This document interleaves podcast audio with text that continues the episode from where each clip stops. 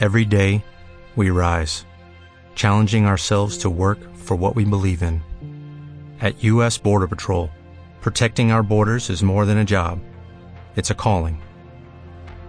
Agents answer the call, working together to keep our country and communities safe. If you are ready for a new mission, join U.S. Border Patrol and go beyond. Learn more at cbp.gov/careers. The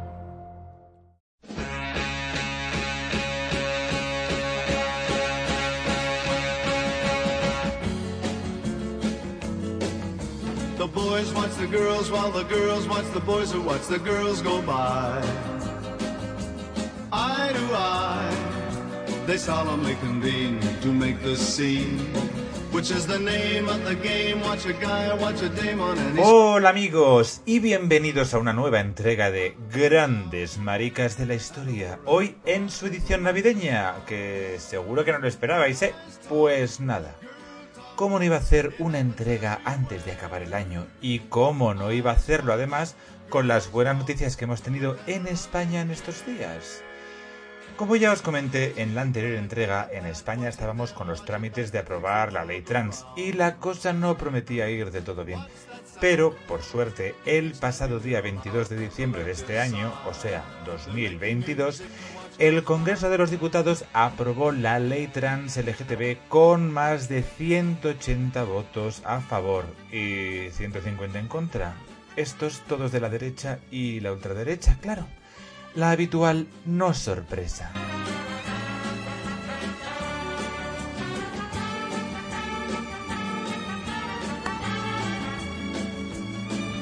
La ley trans LGTB no solo ha llegado para darle a las personas trans una igualdad real ante la ley, sino para garantizar los derechos de todo el colectivo. ¿Y cómo?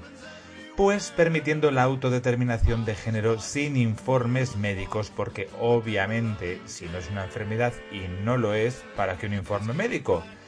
Basta ya de tutelas médicas y judiciales.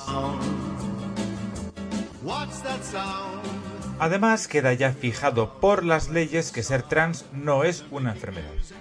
Recibirán además una atención no discriminatoria de respeto e integración por parte de las autoridades sanitarias y se va a favorecer la integración laboral de este colectivo que siempre lo ha tenido complicadísimo por la monstruosa discriminación a la que siempre se le ha sometido.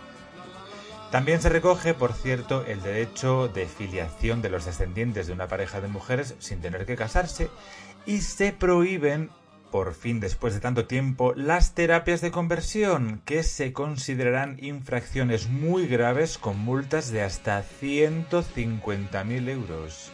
Toma ya. Como veis, la ley no se ha quedado solo en las personas trans, aunque es el núcleo central de la ley por razones más que obvias y evidentes que no hace falta que os explique.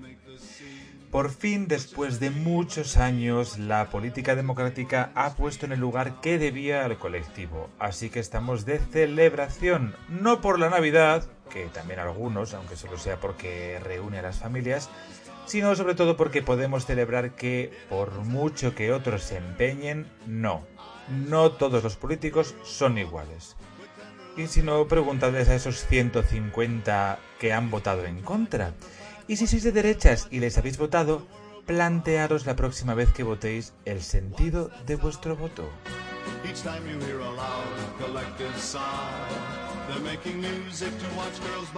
Y hablando de política, queridos todos, la figura de hoy, considerado el padre de la ciencia política moderna, y esperad que le voy a poner la música correspondiente... Así, mejor. Este personaje, como decía, ha sido una verdadera sorpresa para mí, he de confesar, porque leyéndome al interesantísimo Giovanni Dall'Orto en su ensayo Una altra historia, cuando ha saltado el nombre eh, me he quedado, madre mía, muy sorprendido. Así que con vosotros aquí está el muy bisexual Nicolás Maquiavelo.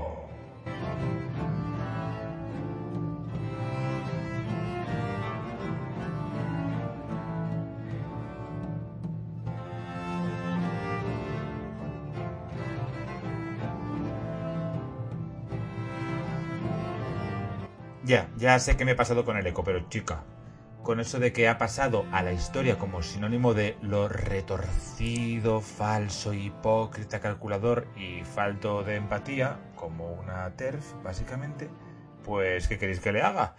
En fin, al grano.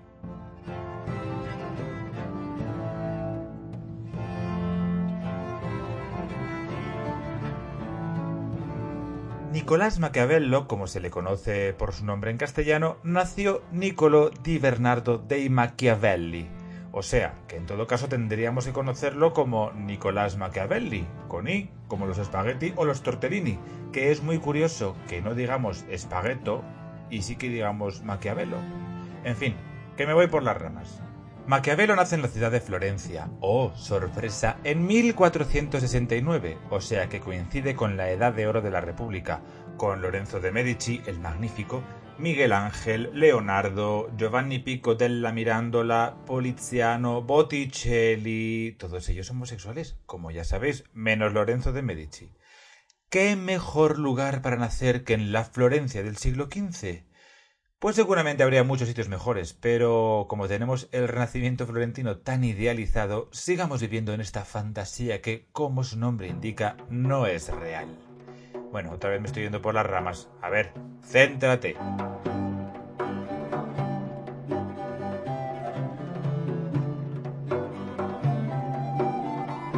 Maquiavelo nace en una familia venida a menos, con lo justo como para medrar y estudiar, que no era poco.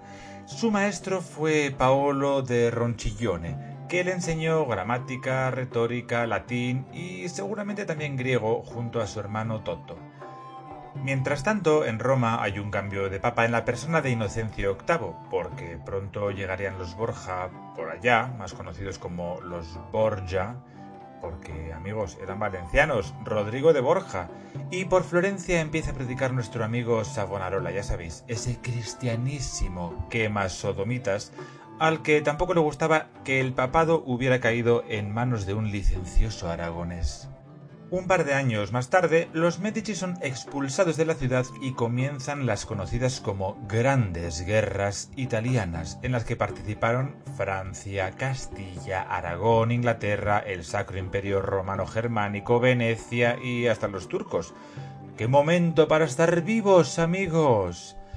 Posiblemente sea uno de los momentos más interesantes de la geopolítica europea en la historia, y Maquiavelo se empaparía de todo esto.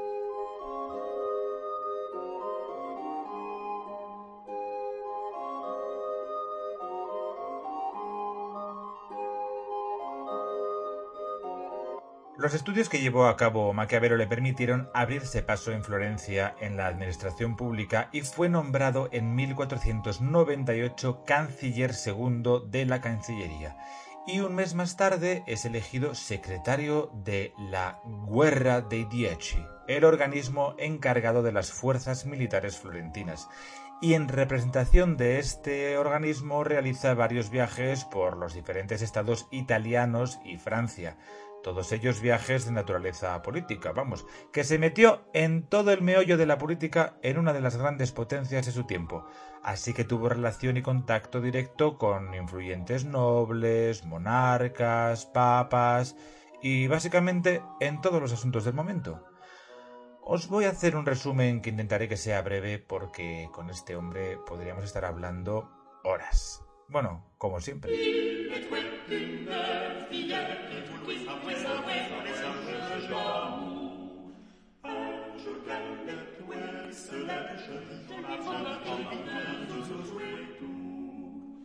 En 1501, Maquiavelo se casa con Marietta Corsini y empieza su producción literaria. Escribe la descripción del modo en el que el duque Valentino acabó con las vidas de Vitellozzo Vitelli, Oliverotto da Fermo, el señor Pagalo y el duque de Gravina Orsini. También el discurso sobre la provisión del dinero y otro más sobre el modo de tratar a las gentes rebeldes del Valle del Quiana. Un tratado en el que básicamente resuelve la duda con una solución implacable, cargarse a todo el mundo.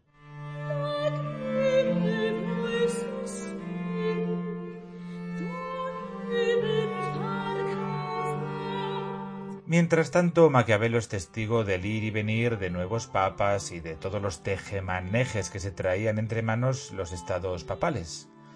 Después de escribir chorromil obras, las tropas de la monarquía hispánica invaden Florencia y se la devuelven a los Medici. Mal rollo para Maquiavelo, porque le apartaron de la Cancillería y lo desterraron, no sin antes juzgarlo por conspiración, torturarlo y meterle en la cárcel, tras lo cual Maquiavelo se retira de la vida pública y se va en 1513 a su granja de las afueras de Florencia y allí empieza a escribir el borrador de Il Príncipe, su obra más conocida que articularía el pensamiento diplomático y político hasta el día de hoy. Pero eso lo vamos a dejar para el epílogo.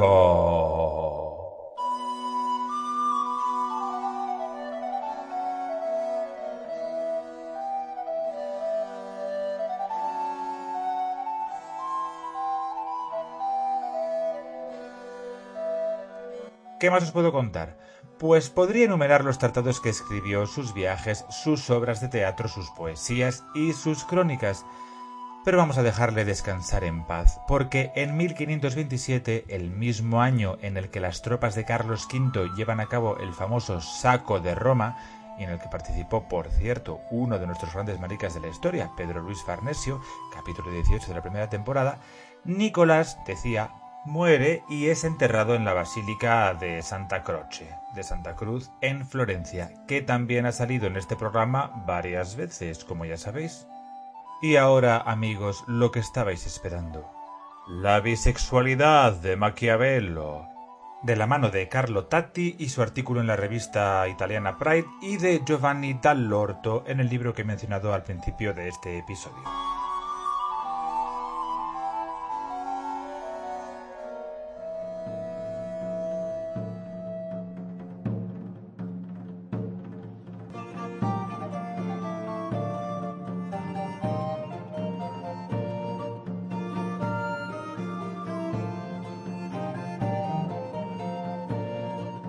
Sabemos que Maquiavelo se casó con Marietta Corsini y que tuvieron seis hijos, más o menos, de los que, bueno, digo más o menos porque solo sobrevivieron cuatro, pero tenerlos tuvieron seis.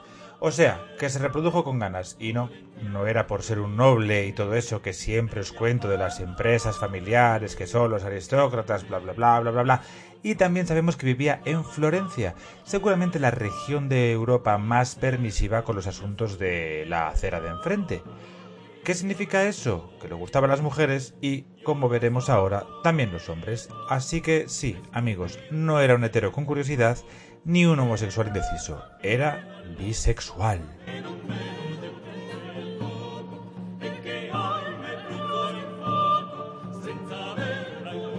De sus devaneos por la acera de enfrente sabemos gracias a su correspondencia, concretamente la mantenida con el embajador florentino en Roma o sea, Francesco Vettori, en la que hablaban sobre la sociedad de Florencia, sus amigos y conocidos, y comentaban y bromeaban sobre las preferencias homosexuales de algunos de ellos, al igual que lo hacían de los heteros, por cierto, y de una manera del todo desenfadada.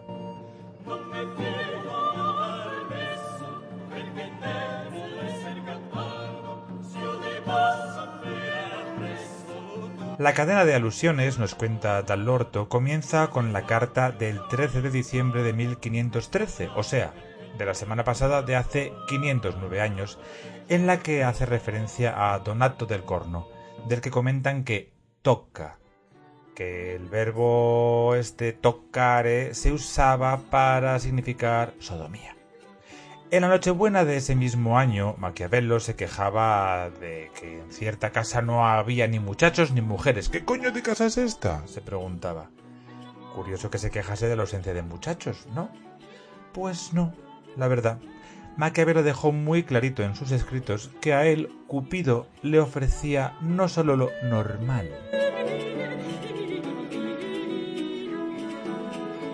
Y no creáis que Amor para cazarme haya usado modos ordinarios porque, sabiendo que estos no son suficientes, me ofreció vías extraordinarias. Y oye, tan ancho que se queda. Pero la cosa sigue porque en otra carta a Vettori le dice ni corto ni perezoso que él tocco ed attendo femmine. O sea, sodomizaba hombres y también se acostaba con mujeres. De hecho, refiriéndose a un episodio de su vida, habla de una amante, la Richa, y después hace alusión a otro encuentro, esta vez con Il Richo, que era también, por cierto, amante del tal Donato que hemos comentado antes.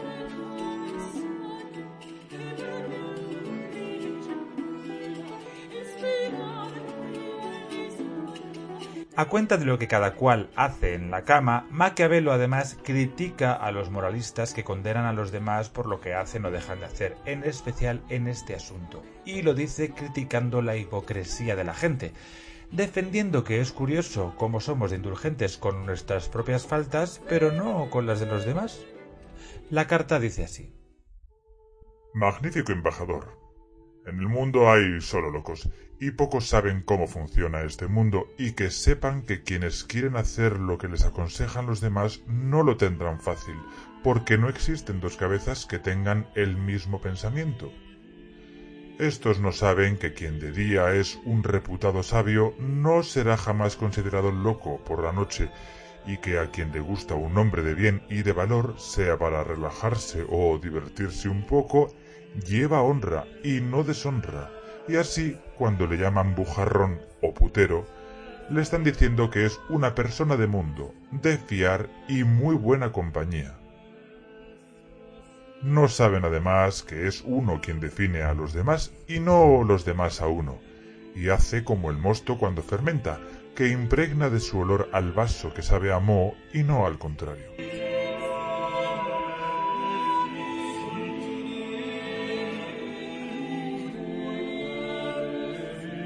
Maquiavelo acaba diciéndole a su amigo que deje que cada cual haga lo que quiera y él, a su vez, haga lo propio.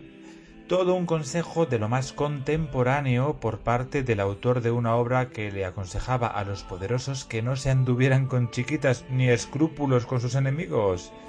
Pero esperad que aquí nos va a pasar un poco como con otros personajes, que, como le pasaba a Benedetto Varchi, los gustos de Maquiavelo en lo que se refería a los hombres eran de lo más condenables, y es que sus relaciones no eran con adultos, sino con jóvenes, algo que, por cierto, era muy habitual en la sociedad florentina de aquel tiempo.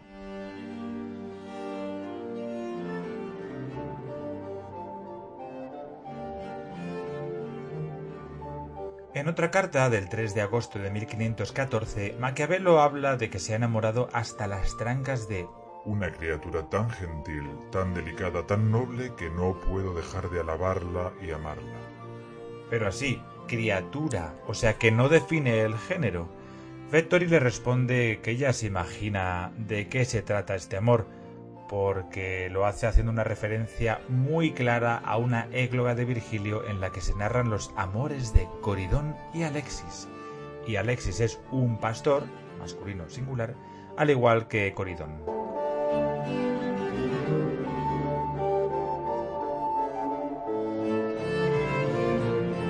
En fin, que no me quiero enrollar más, así que se acabó. Pero eso, que sepáis que en su correspondencia con su colega las referencias a la homosexualidad son constantes y nada veladas, y gracias a él conocemos más nombres que la historia nos ha borrado o arrebatado. Pero bueno, ya sabéis, lo mismo que han hecho con Maquiavelo, que está en la boca de todo analista político desde el siglo XVI, pero ni mu de decir que era bisexual, no sea que se les caiga el mito.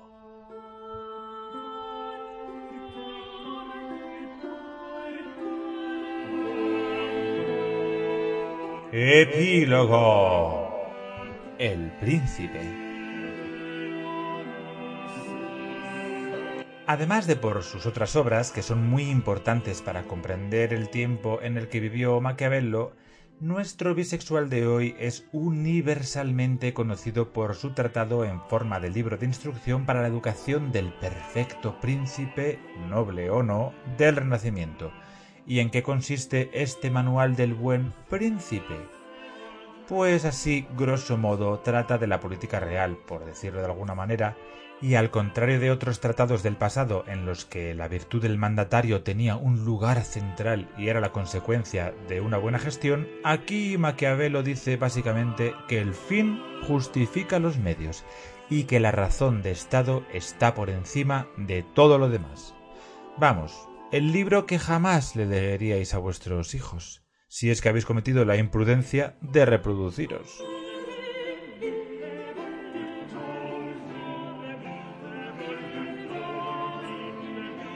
Maquiavelo presenta dos opuestos, el pueblo y el gobierno. Y estos están en una constante lucha y conflicto. ¡Oh, sorpresa! Partiendo de la base de que Maquiavelo defiende una república como Estado óptimo, o sea, todos los reyes de Europa con los pelos de punta con la idea, dice que la monarquía, la democracia y la tiranía funcionan mal y que este Estado republicano tiene que ser un Estado fuerte con una serie de mecanismos en forma de instituciones y que lo importante es hacerse con el poder a costa de lo que sea, pero que luego, una vez conseguido, hay que intentar ser virtuoso porque el príncipe debe ser ejemplo del pueblo pero que si la cosa se tuerce, en especial con los enemigos y las agresiones, nada. Jarabe de palo y mano dura. De hecho, comenta que el buen príncipe puede elegir entre ser amado o temido. Pero que es mejor lo segundo, porque al pueblo se le olvida el amor con facilidad, pero no el miedo. Vamos, esa cosa que ahora llamamos relativismo moral. ¿Sabéis a quién no le gustaba nada de nada Maquiavelo? Bueno, pues evidentemente a muchos monarcas europeos, pero sobre todo a Federico el Grande, otro de nuestros protagonistas. Como príncipe de la Ilustración, escribió el Anti-Maquiavelo, sobre cómo no ser un mierda de gobernante, aunque viniendo de un absolutista, no sé yo si la cosa es un poco a Dios rogando y con el mazo dando, pero bueno.